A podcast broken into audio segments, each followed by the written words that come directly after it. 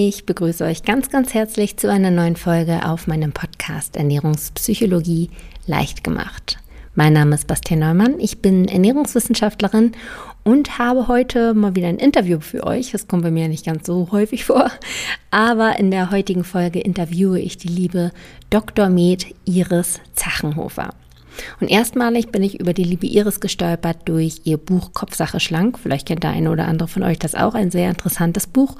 Und nun hatte ich ein weiteres Buch von ihr in den Händen, dazu kommen wir auch noch im Laufe der Folge zu sprechen. Und daraufhin dachte ich, ach komm, frag sie doch einfach mal an, ob sie für ein Interview bereitsteht. Denn in diesem Buch geht es vor allem um das Thema Esssucht. Und Esssucht ist ein Thema, das mich persönlich schon länger beschäftigt hat. Es ist ein Thema, das häufig von euch angefragt wurde. Und deswegen dachte ich mir, frage ich einfach mal die Expertin, denn die liebe Iris ist Suchtmedizinerin, hat lange in der Neurochirurgie gearbeitet, heute arbeitet sie in der Psychiatrie und es geht immer wieder um dieses Thema Sucht. Und deswegen hat sie dann natürlich nochmal einen ganz speziellen Blick auf dieses Thema. Und deswegen freue ich mich, ja, heute die eine oder andere Frage loswerden zu können. Als kleinen Disclaimer nochmal vorab, wir werden heute auch über sogenannte Hardcore-Skills sprechen, die in der Suchtmedizin ähm, zum Einsatz kommen. Das sind Methoden, die ich in meiner Arbeit so nicht praktiziere, wo ich einen anderen Ansatz habe. Ähm, aber ich möchte euch trotzdem den gesamten Blumenstrauß so gesehen anbieten, was es für Methoden gibt.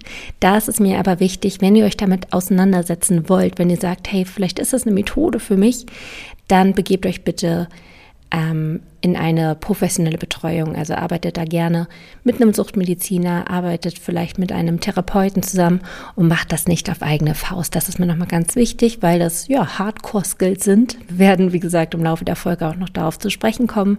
Ganz wichtig, holt euch dort professionelle Hilfe, wenn ihr euch daran wagen wollt. Soweit nochmal dazu. Und bevor wir jetzt allerdings direkt ins Interview starten, möchte ich an dieser Stelle noch einen kleinen Tipp loswerden, besonders interessant für alle Podcast-begeisterten und Ernährungsfans. Ich bin nämlich kürzlich auf den Podcast Isso gestoßen.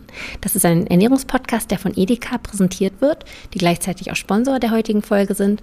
Und es ist ein sehr angenehmer Ernährungspodcast, wie ich sagen würde, ohne erhobenen Zeigefinger. Moderiert wird das Ganze von dem Ernährungswissenschaftler und Bestsellerautor Achim Sam, der super leicht verständlich und auch unterhaltsam die verschiedensten Ernährungsthemen erklärt und dabei auch ein ganz breites Feld abdeckt. Es geht um bewusste Ernährung, um Lebensmittel und Foodtrends, Sport und vieles mehr, also ganz, ganz breit gemischt. Gemeinsam moderiert er das mit der Radiomoderatorin Julia Rohrmoser und beantwortet dabei Fragen, bietet Orientierung und hilft Zuhörern, ihren eigenen Ernährungsstil zu finden. Das Ganze auch komplett ohne Verbote, denn Achim ist weder die vegane Ernährung zu unverständlich, noch scheut er sich vor dem Schnitzel. Wenn das Ganze also auch für euch spannend klingt, dann schaut gerne mal vorbei bei dem ISSO Podcast. Dort erscheint jede Woche Donnerstag eine neue Folge und finden könnt ihr den Podcast auf allen gängigen Podcast-Plattformen und Podcast-Apps oder auch direkt auf der Website von Edeka unter www.edeka.de slash ISSO. Den direkten Link findet ihr natürlich wie immer auch wieder in den Shownotes. Nun steigen wir aber tatsächlich ein in das Interview. Liebe Iris, erstmal vielen lieben Dank, dass du die Zeit genommen hast, über das spannende und relevante Thema der Esssucht zu sprechen mit mir. Also erstmal herzlich willkommen. Danke für die Einladung. Sehr, sehr gerne. Du arbeitest ja im Bereich der Suchtmedizin und ich muss sagen, wenn ich an das Thema Sucht denke, dann fällt mir zunächst erstmal ein Drogensucht, vielleicht auch Spielsucht, aber ich denke nicht in erster Linie ans Essen. Und trotzdem ist das ein Thema, das dich sehr fesselt, worüber du auch schon Bücher geschrieben hast. Und da meine Frage, wie kommt es, dass du in diesem ganzen Bereich der Sucht dich so sehr für das Thema Esssucht interessierst? Ähm, also es stimmt, die beschäftigt mich länger schon mit, mit, mit Abnehmen, Gewichtsproblemen und so. Das liegt auch daran, weil ich fünf Kinder habe und, und immer schon, also Gewichtsschwankungen sind mir im Prinzip sehr vertraut. Und ähm, äh, ich habe mit einer anderen Co-Autorin mehrere Bücher über Abnehmen geschrieben, wo es eben auch darum geht, was das Gehirn damit zu tun hat. Aber irgendwie ähm, haben wir immer das Gefühl gehabt, es, es fehlt irgendwas, weil, weil äh, oft ist es so, dass vielen Menschen schon klar ist, was sie eigentlich machen sollten und was jetzt gut ist und was gesund ist und dass sie bestimmte Sachen eben nicht machen sollten. Und, ähm, und äh, dann ist, ist, ist irgendwie einfach, äh, also es hat bis jetzt einfach dieser süchtige Anteil vom, von, von Gewichtsproblemen gefehlt. Also äh, dass es quasi äh, Verhalten gibt, das einer Sucht ähnelt und ähm, äh, und das im Prinzip die gleichen Probleme bringt wie, wie, wie Süchte. Und ähm, ich war dann auf mehreren Kongressen und, und da sind dann teilweise auch Studien erwähnt worden, wo zum Beispiel äh, wo im Tierversuch man Ratten jetzt äh, Kokain, Heroin und diese Oreo-Kekse gegeben hat. Und die Ratten haben immer die Oreo-Kekse genommen, einfach weil, weil, weil diese Süße und, und diese süße Fülle äh, im Gehirn genauso ähnlich wirkt wie, wie Drogen. Und das habe ich dann einfach irgendwie total spannend gefunden und immer eben das Gefühl gehabt, äh, dieser Aspekt fehlt irgendwie. Also ich glaube, das ist eines von den wesentlichsten Sachen beim, beim Übergewicht aktuell. Mm, da bin ich absolut bei dir. Und diese Versuche, da werden wir nachher bestimmt auch nochmal zu kommen, welche Lebensmittel denn besonders ähm, diese Sucht in uns auslösen. Ähm, das verbildlich ist natürlich nochmal wahnsinnig stark, was für ein Suchtfaktor tatsächlich hinter dem Essen stecken kann. Und ich muss sagen, ich hatte in meinem Leben auch schon mal den Punkt, wo ich irgendwann vorm Kühlschrank stand und mir selbst gesagt habe, Mensch, das, du, du bist doch esssüchtig. Also es war der Punkt, wo ich einfach ja, wo ich das Gefühl hatte, dass mir das eigene Essverhalten aus den Händen geleitet. Wo ich eigentlich, ja, du sagtest gerade schon, dass ich die Kenntnis habe, ne, wir wissen eigentlich, wie es geht, mhm. aber ich trotzdem mehr gegessen habe, als ich mir vorgenommen habe, also mehr als ich kognitiv entschieden habe und mehr als mein Körper aber eigentlich auch brauchte. Wo ich dann wirklich, also ich erinnere mich noch an den Moment, wo ich dachte, gibt es eigentlich sowas wie Esssucht? Und wenn ja, bin ich davon betroffen? Und deswegen würde ich die Frage gerne an dich einmal weitergeben.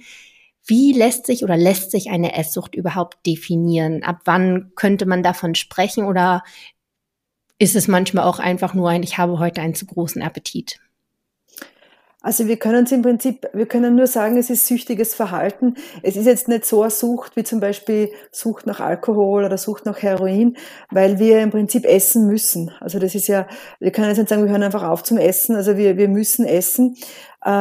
Aber das Verhalten ist dann äh, süchtig, wenn man quasi, wenn man bemerkt, ähm, dass man eigentlich sie wirklich selbst schadet, dass man seinem Körper nichts Gutes tut und trotzdem nicht aufhören kann. Also man, man, kennt, man kennt die Konsequenzen äh, und, und obwohl das alles bekannt ist und, und man weiß, dass man sie, sie selbst nichts Gutes tut und sich selbst nur schadet, kann man nicht aufhören. Also das ist im Prinzip so, wie, wie die Sucht definiert ist, weil auch Heroinsüchtige oder Alkoholkranke, die wissen genau, dass, dass, dass sie jetzt nichts Gutes tun und sie können trotzdem nicht aufhören. Und das ist eben das, das Schwierige bei einer Sucht, dass das, ähm, das ist ein Anteil vom Gehirn, der dann über alles andere überwiegt. Also alles unser, unser vernünftiges Denken, unser, unser logischer Verstand, das ist alles ausgeschalten.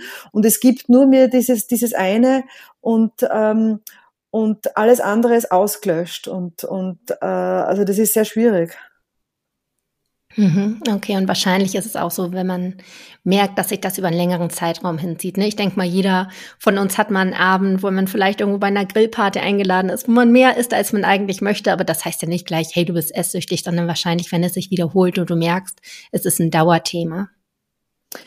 Äh, meistens sind es ja eher, also die, die Nahrungsmittel, die jetzt wirklich süchtig machen, das sind jetzt im Prinzip nicht die Sachen, die man bei einer Grillparty isst, sondern das sind eher wirklich diese, diese ganz künstlichen Lebensmittel. Also es wird in der Lebensmittelindustrie wirklich, äh, die werden speziell so designt, die Sachen, dass die im Gehirn Sucht erzeugen. Also wir, wir Chips zum Beispiel, also wir, wir essen die und, und die sollen, die sind so entworfen, dass sie auf eine bestimmte Art knacken und schmecken, dass wir nicht, nicht aufhören können. Also ähm, da geht es jetzt wirklich in erster Linie um, um, um äh, um bestimmte Nahrungsmittel, die im Gehirn das dann erzeugen quasi. Okay, bleiben wir mal gleich bei dem Thema. Finde ich nämlich auch super spannend, denn ich spreche häufig in meinem Podcast über das Wie essen und warum wir eigentlich essen, selbst wenn wir nicht hungrig sind. Das Was essen hat aber auch eine entscheidende Rolle dabei, wie du gerade sagst. Deswegen lass dann noch mal gerne ein bisschen tiefer reingehen.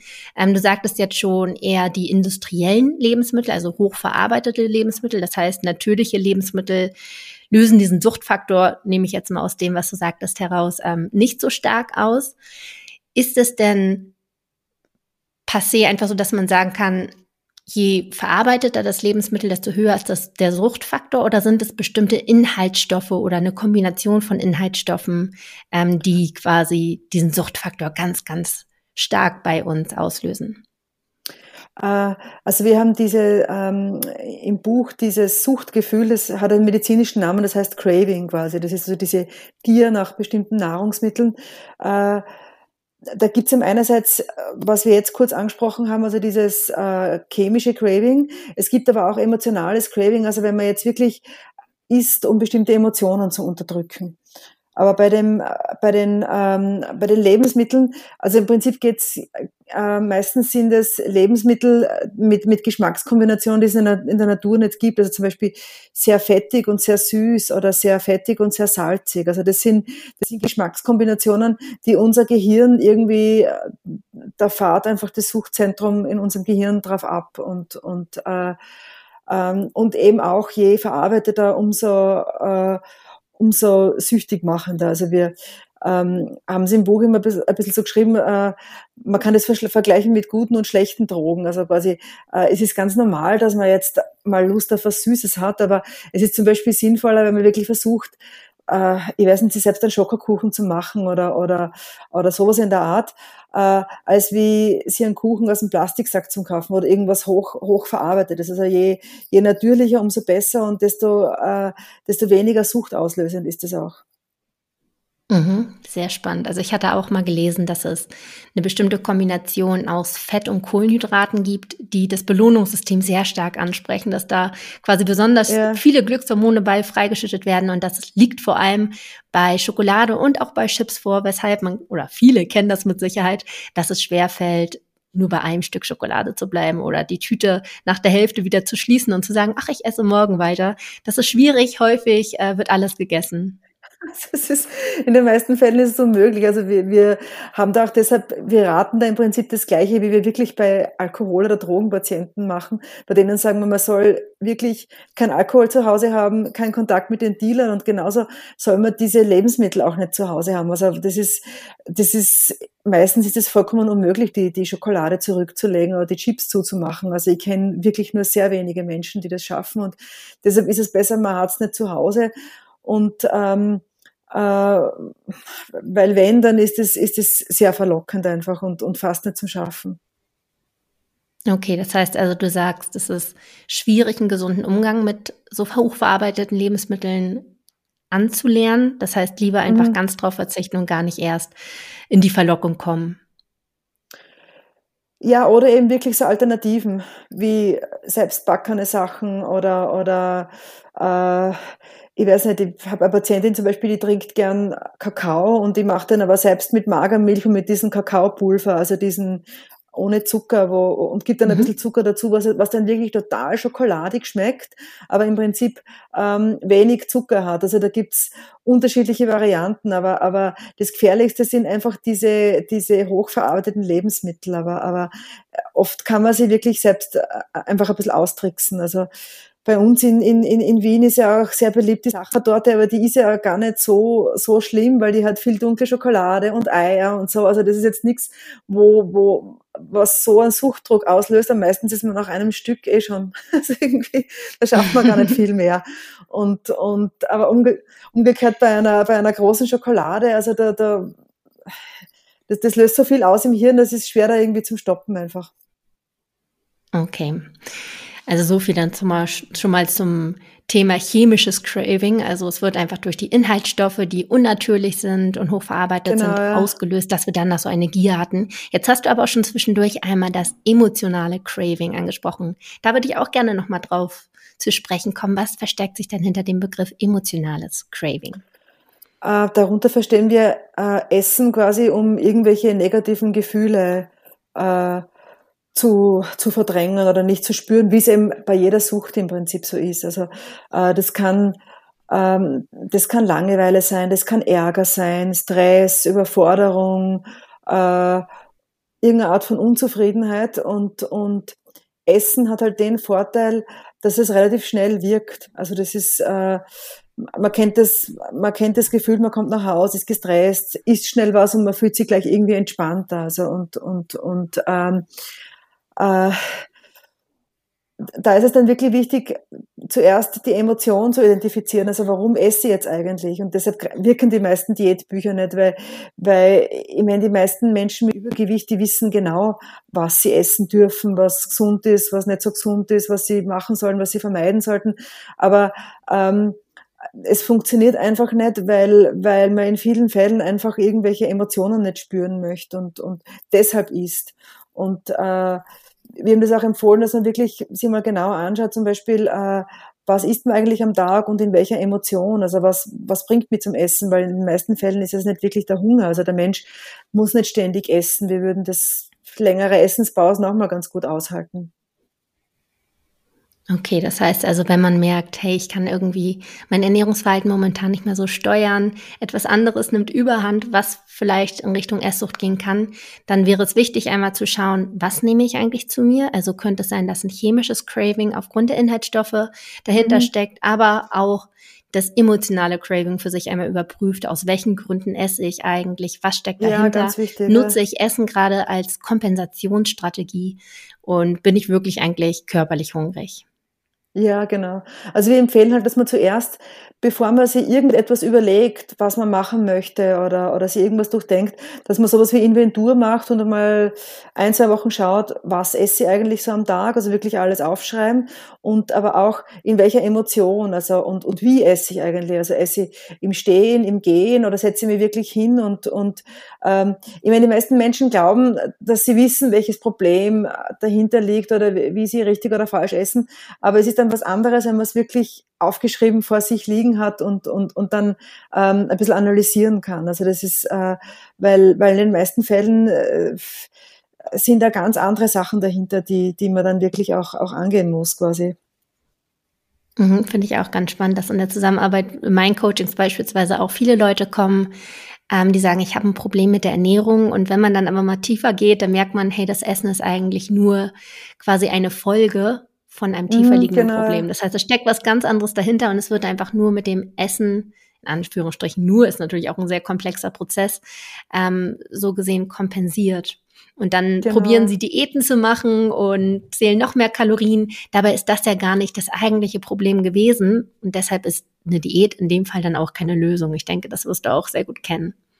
Ja, na, das funktioniert nie weil, weil mit der Diät dann auch noch der Stress dazukommt, ähm, äh, dass unser Gehirn einfach nicht mitmacht. Also unser Gehirn hat dann irgendwie Angst, äh, dass was weggenommen wird, dass man sich irgendwie quälen muss und, und, und äh, das haltet man vielleicht ein paar Tage durch, aber, aber längerfristig funktioniert das nie. Und dann kommt eben noch die Enttäuschung dazu, ich habe die Diät nicht geschafft und, und, und also das kommt dann noch als, als, als, als zusätzliches Problem dazu. Mhm, das heißt, gegebenenfalls endet, endet es dann sogar noch im Frustessen. Das heißt, der Teufelskreis ist komplett, ne? Ja, genau. So quasi jetzt ist eh schon egal, denke Also, genau. Ja, kenne ich auch, kenne ich auch. Steck dich auch schon mal drin. ja, das ist, äh, also ich, ich glaube, die meisten von uns haben diese Phasen mal gehabt. Das ist irgendwie, ich meine, es ist auch nicht einfach, weil wir sind mit, mit so vielen Nahrungsmitteln konfrontiert und ähm, man darf ja auch nicht unterschätzen, welche Werbung wir ausgesetzt sind. Also so überall mhm. hängen die Plakate, wo uns irgendwelche Schokoladen oder, oder, oder Burger, äh, wo uns quasi verkauft wird, dass das tolle Nahrungsmittel sind und wie, wie, wie gut es uns dadurch geht. Also ähm, wir sind ja ständig exponiert eigentlich und, und, und, und, und dieser Werbung ausgesetzt. Also das, das äh, äh, darf man nicht unterschätzen. Ja, Werbung und auch ständige Verfügbarkeit. Ne? Also wenn man jetzt, ja, ja, ich beispielsweise ähm, in Berlin wohnt, da ist ja wirklich Essen an jeder Ecke. Also wenn man da nicht unbedingt sich gegen wehrt, dann wird man da ja voll bombardiert mit. Insofern wird es ja. immer schwieriger, Nein zu sagen. Ja, sicher, genau. sicher. ja. Dann ähm, finde ich es nochmal super spannend, mal so ein bisschen gegenüberzustellen, wirklich Drogen im Sinne von Heroin, Kokain, was es da so auf dem Markt gibt. Da funktioniert natürlich auch jede Droge mit Sicherheit anders. Da bin ich jetzt nicht ganz so tief drin wie du wahrscheinlich. Ähm, das gegenüberstellen mit dem Thema Ernährung, Esssucht. Also was gibt es da vielleicht für Parallelen? Aber wo unterscheidet es sich vielleicht auch noch? Magst du dazu vielleicht noch einige Worte sagen? Ähm, also der Suchtdruck, dieses, dieses Craving, das ist im Prinzip ähnlich. Also äh, ich habe auch einen Patienten, der, der, der war zuerst alkoholabhängig und äh, war länger schon abstinent und äh, ist dann in einer schweren Beziehungskrise quasi äh, hat dann einfach zum Essen angefangen und nicht mehr aufhören können und hat gesagt, äh, für ihn war das genau gleich wie die Alkoholabhängigkeit. Also dieser, dieser Druck, äh, er ist dann auch vor dem Bäcker rumgelaufen und hat nicht gewusst, äh, ob er jetzt reingehen soll oder nicht. Äh, also dieser, dieser Suchtdruck äh, ist sehr ähnlich und, und, und äh, äh, auch dieses ständige Gedankenkreisen ums Essen oder um die Drogen, äh, das quasi dann den, den, den Tag dominiert.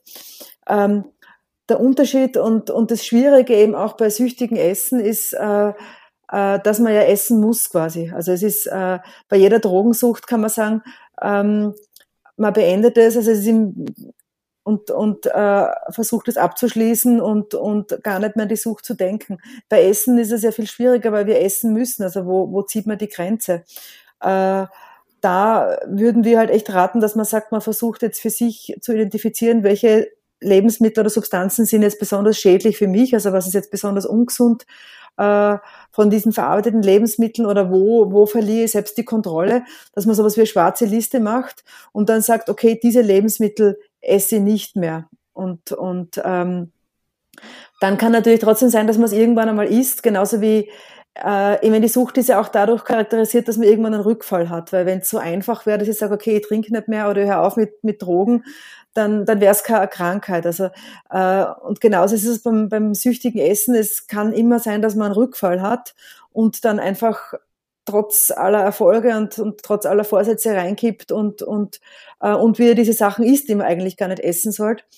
Und da ist dann halt wirklich wichtig, dass, dass man schaut, ähm, äh, wie ist es dazu gekommen, war er jetzt irgendwie besonders belastet oder, oder wie ist es passiert?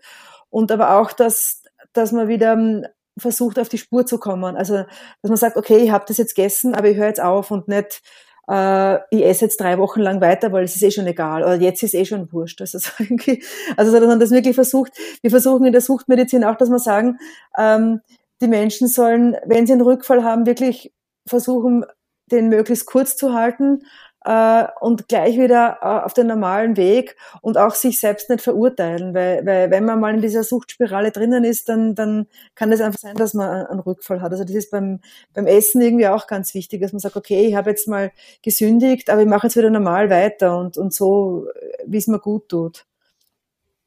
Okay, das heißt, es ist, Entschuldigung, auch wichtig, wie man mit sich selbst dabei spricht, dass man sich selbst nicht verurteilt und sagt, okay, du bist zu schwach, du schaffst es schon wieder nicht, sondern stattdessen einfach mal Verständnis für die Situation zeigt, guckt, okay, warum brauchte ich das gerade? Warum hatte ich es jetzt heute ja. nicht in den Griff? Was sind die Ursachen?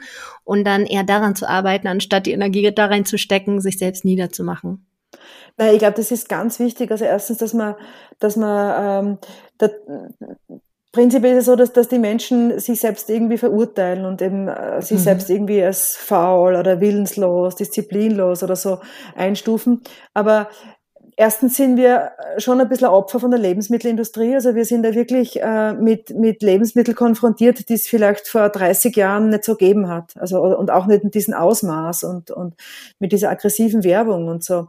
Und ähm, dann ist es so, dass, dass die Umstände auch jetzt irgendwie schwierig sind. Also äh, es ist viel Stress, es gibt Krisen und so. Also äh, und also ich glaube, man muss ein bisschen ähm, achtsam mit sich umgehen und ein bisschen sorgsam und, und, und, und sich überlegen, okay, warum habe ich das jetzt eigentlich gebraucht und, und nicht irgendwie sich selbst da irgendwie verurteilen. Also das ist, äh, man muss, glaube ich, ein bisschen liebevoller mit sich selbst umgehen und, und, und nicht so streng sein. Da stimme ich dir hundertprozentig zu. Und das ist gerade in unserer heutigen Leistungsgesellschaft, wo alle schneller, höher, weiter, besser sein wollen, äh, ein ganz, ganz, ganz wichtiger Punkt. Ne? Dass man sich selbst nicht immer so niedermacht, sondern sich selbst mal mit einem Verständnis zeigt und ja, auch anders ja. mit sich selbst kommuniziert. Richtig. Also es ist mir so, jetzt haben wir. Irgendwie so ja. Entschuldigung. Nein, mir kommt nee, davor, ich wollte nur sagen, ähm, es ist irgendwie auch so ein Schwarz-Weiß-Denken irgendwie, oder? So bei, ja. bezüglich Ernährung. Es gibt einerseits ähm, gibt so die ganz super gesunden, die äh, äh, ganz genau und alles richtig machen und, und, und, und vegan und ich weiß nicht was noch alles. Und äh, auf der anderen, am anderen Ende von der Skala ist dann das Junkfood oder Fastfood oder, oder, oder Fertiggerichte. Und ähm, ich glaube aber, dass wir uns irgendwo in der Mitte einspielen sollten. Also irgendwie, also ich finde jetzt auch nichts dabei, wenn man ganz normale Nudeln isst. Das müssen nicht immer Dinkel, abgesehen davon, dass bei mir zu Hause sowieso niemand isst vor den Kindern. Also mit Dinkelnudeln oder so brauche ich gar nicht daherkommen.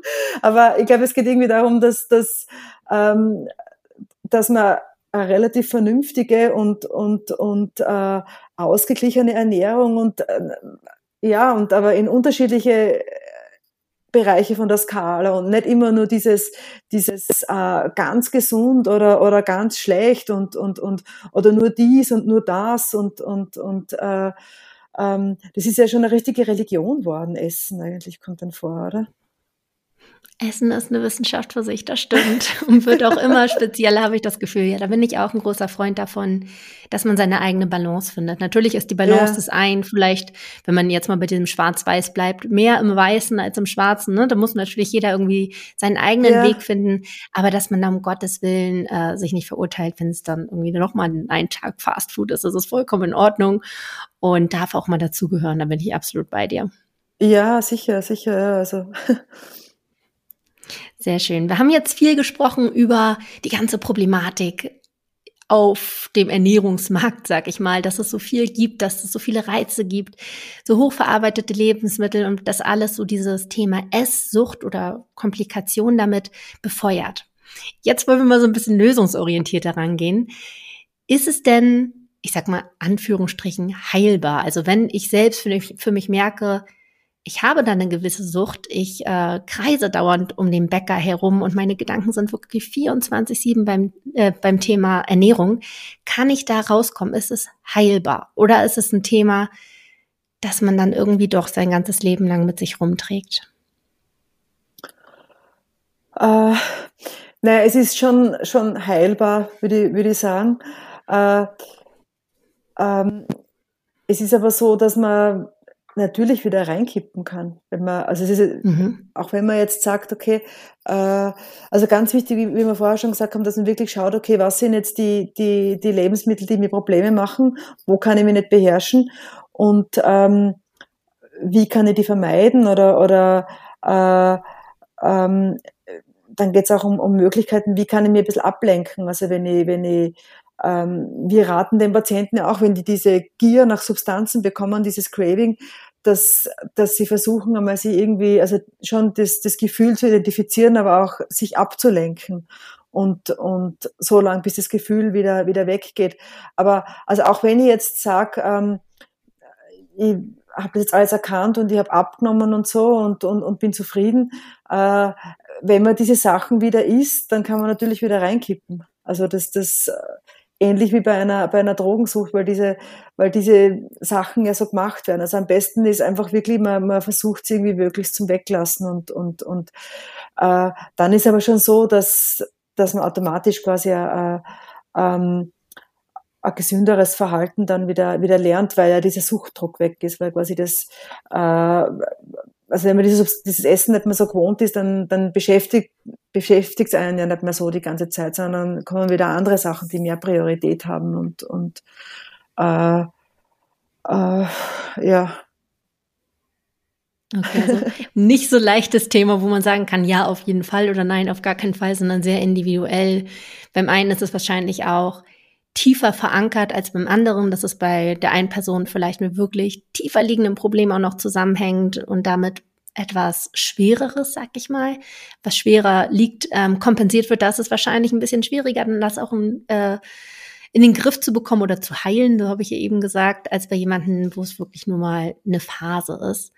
Ähm, ja, sicher, aber wenn man einmal sicher. diese Mechanismen drin hat, ist die Wahrscheinlichkeit durchaus da, dass man in dieses alte, einstudierte Verhalten, das man dann ja durchaus auch über eine längere Zeit an den Tag gelegt hat, wieder zurückfällt, wenn man quasi nicht achtsam ist. Also ich glaube, es ist so, wenn man es mal verstanden hat, wie das funktioniert, äh, dann ist es auch schon viel einfacher. Also wenn man jetzt wirklich weiß, okay, da gibt's die, diese Lebensmittel und die lösen in mein Gehirn Suchtdruck aus, dann, ähm, dann kann man das vielleicht ein bisschen distanzierter sehen, nicht so emotional. Weil es kann ja immer sein, dass man mal in einer schwierigen Lebenssituation ist und äh, vielleicht jetzt mehr, mehr Essen braucht, um sich irgendwie zu beruhigen.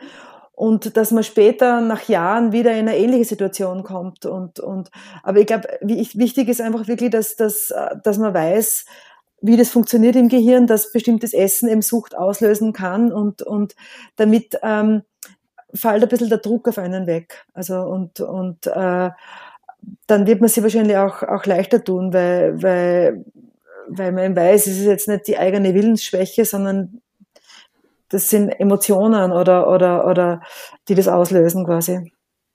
Ja, das finde ich auch nochmal einen ganz, ganz, ganz wichtigen Punkt, weil gerade das Thema Ernährung oder auch sowas wie Essattacken sind häufig sehr stigmatisiert, darüber spricht man nicht. Das macht man mit sich selbst aus, still und heimlich. Und dadurch denken viele Leute auch, Mensch, das bin nur ich, ich bin total komisch, ich habe ein ganz komisches Ernährungsverhalten. Ja, und ja. dadurch kommt man in so eine Spirale rein und macht sich selbst immer kleiner und noch kleiner. Und wenn man da einmal versteht, hey, das bin nicht nur ich, es ist ein ganz logisch nachvollziehbarer Ablauf und unser Gehirn mhm. funktioniert so darauf. Wenn man mal ja, merkt oder dadurch das Verständnis bekommt, alle Leute ticken in bestimmten Situationen so und das ist auch kein Fehlverhalten oder eine Schwäche, sondern eine logische Schlussfolgerung, dann nimmt es auch schon mal, wie du gerade schon sagtest, eine enorme Last von den Schultern. Ja, ja, sicher, sicher. Ich glaube, man sollte auch mehr drüber reden. Also irgendwie, mhm. man sagt, okay, mir ist es so schlecht gegangen, ich habe ein halbes Glas Nutella gegessen. und, ja, und dann merkt man halt, dass andere Fan. sagen, ja, Wahnsinn, ich hätte das Ganze gegessen. also es, es und, und ähm, äh, ja, aber das ist ein interessanter Gedanke. Es, es, stimmt wahrscheinlich wirklich, dass man diese, diese Essattacken macht. Es ist irgendwie heimlich, man, man, man mag nicht drüber reden, es ist peinlich, so wie bei jeder Sucht eigentlich. Und, und, und ähm, aber ich glaube, wenn man für sich schon einmal ein bisschen die Ursache äh, rausgefunden hat, okay, was löst es bei mir aus und, und was sind schwierige Situationen, dann kann man auch schon eher versuchen, diese Situationen ein bisschen zu umgehen. Also äh, wenn man im Vorhinein schon weiß, da wird es schwierig. Ja. Da kommen wir auch schon zu dem, zur letzten Frage, die ich eigentlich mitgebracht habe, kommen wir schon langsam zum Ende. Und zwar habe ich hier dein Buch vor mir liegen. Das ist jetzt ohne Kamera, es ist nur Podcast, deswegen kann ich es nicht zeigen. Aber das Buch heißt Abnehmen für hoffnungslose Fälle. Und der Untertitel, den fand ich sehr, sehr spannend. Hardcore-Tipps aus der Suchtmedizin. Da würde ich gerne nochmal reingehen. Ähm, Hardcore-Tipps aus der Suchtmedizin. Was gibt es denn da vielleicht noch? Du sagtest mich gerade schon, dass man vielleicht präventiv etwas umgehen kann, wenn man weiß, ah, da könnte eine Gefahrensituation lauern. Was gibt es denn da noch so für Tipps aus der Suchtmedizin, die man auch auf das Thema Esssucht beziehungsweise Abnehmen anwenden könnte? Also was wir bei unseren Patienten oft anwenden, sind äh, die, so, die Skills quasi, das sind Techniken, äh, die wir benutzen, wenn wir eben dieses Craving haben. Also wenn wir jetzt dieses Gefühl haben, okay, ich brauche jetzt unbedingt was zum Essen oder möchte irgendwas konsumieren, ähm, dann, dann gibt's diese Skills und äh, da gibt's eben äh, Soft- und Hard Skills. Also Soft Skills sind quasi für eher leichtere, leichteres Craving. Das sind ähm, unterschiedliche Techniken, womit wir uns irgendwie was Gutes tun und uns dadurch ablenken. Also es ist ja prinzipiell ist ja meistens so, dass, dass wenn man jetzt äh, diese Gier hat, dann ähm, verlauft es eigentlich in Wellen. Das heißt, es ist jetzt ganz arg, aber eigentlich wird es von selbst wieder abnehmen. Nur meistens kann man es nicht abwarten, sondern isst vorher was oder konsumiert was. Aber wenn man es jetzt irgendwie schafft, sie abzulenken, dann äh, dann kann sein, dass diese Zeit vergeht und wenn, wenn, äh, wenn ich so lange das Skill mache und wenn ich, wenn ich fertig bin, dann ist das Craving sowieso vorbei. Und ähm, da muss halt jeder für sich selbst ein bisschen rausfinden, was hilft. Also das sind die Soft Skills sind so Dinge wie zum Beispiel ähm, äh, ich weiß nicht, irgendwelche Handarbeiten machen oder, oder sie in die Badewanne legen, Musik hören, irgendwas lesen oder Serien schauen, also irgendwelche Dinge, wo ich das Gefühl habe, das, das tut mir gut und damit kann ich mich ablenken. Und ähm, wenn es aber jetzt wirklich schon ganz stark ist, das Craving, und ich weiß, es hat jetzt alles nichts geholfen, dann gibt's die, die Hard Skills. Das sind jetzt Techniken, wo wir äh, auf irgendeine Art einen Schmerzreiz setzen. Äh, mit dem Ziel, dass durch den Schmerzreiz der Körper einfach abgelenkt ist von, von dem, von dem Craving-Gefühl. Und wenn der Schmerz dann nachlässt, dann ist das Craving meistens auch schon viel besser oder weg. Also Das sind jetzt so Dinge wie zum Beispiel äh, Gummiringel auf, auf, die, auf, die, auf den Arm schnalzen lassen oder, oder Chilis essen, kalt duschen. Dann kann man auch diese Wasabi-Nüsse essen oder, oder Kerzenwachs auf die Haut tropfen, also was jetzt wirklich arg anhört, aber, mhm. aber was im Prinzip einfach so den, das, das, das Ziel hat, jetzt kurz, an, also man soll es jetzt nicht irgendwie verletzen oder bluten oder so, sondern wirklich nur einfach einen, einen intensiven Schmerzreiz setzen. Also ich habe auch eine Kollegin zum Beispiel, die, die isst immer Chilis und die sagt, das hat den doppelten Nutzen, weil einerseits schmerzt im Mund und andererseits spürt man nichts. Also es wird gar nichts bringen, wenn man nachher was essen würde, weil man sowieso nichts schmeckt. Genau, ja.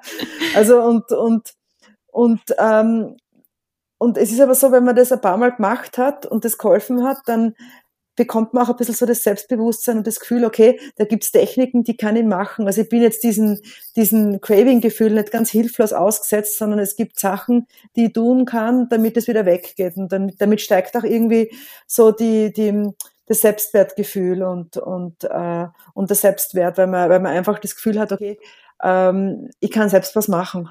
Hm, es gibt Mittel und Wege, wie ich die Kontrolle zurückgewinnen kann, quasi. Genau, ja, ja. Ja, also sehr spannend. Ich muss sagen, ähm, die Soft Skills, ähm, das ist etwas, was ich, womit ich mich auch schon viel auseinandergesetzt habe. In die Hard Skills mhm. habe ich mich noch nicht so bewegt. Das ist für mich ein ganz, ganz neues Thema. Das, du sagtest es gerade schon, erstmal sehr hart klingt.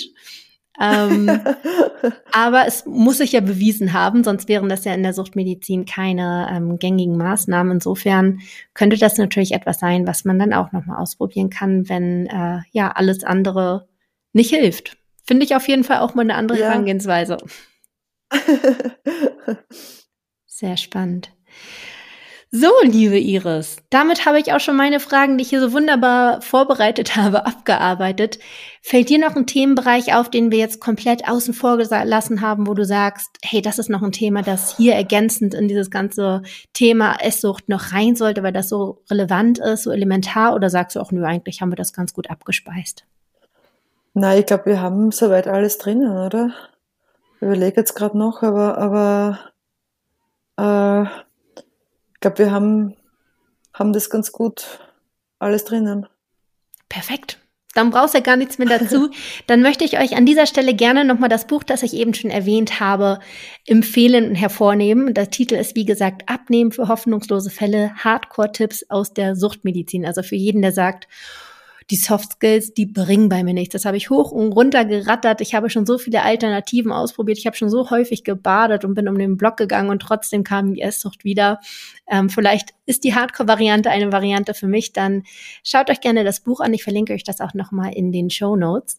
Und ansonsten bleibt es mir nur noch übrig zu sagen, liebe Iris, ich danke vielmals, dass du hier und heute dabei warst, dein Wissen mit uns geteilt hast und wünsche dir und allen Hörern natürlich auch noch einen wunderschönen Tag.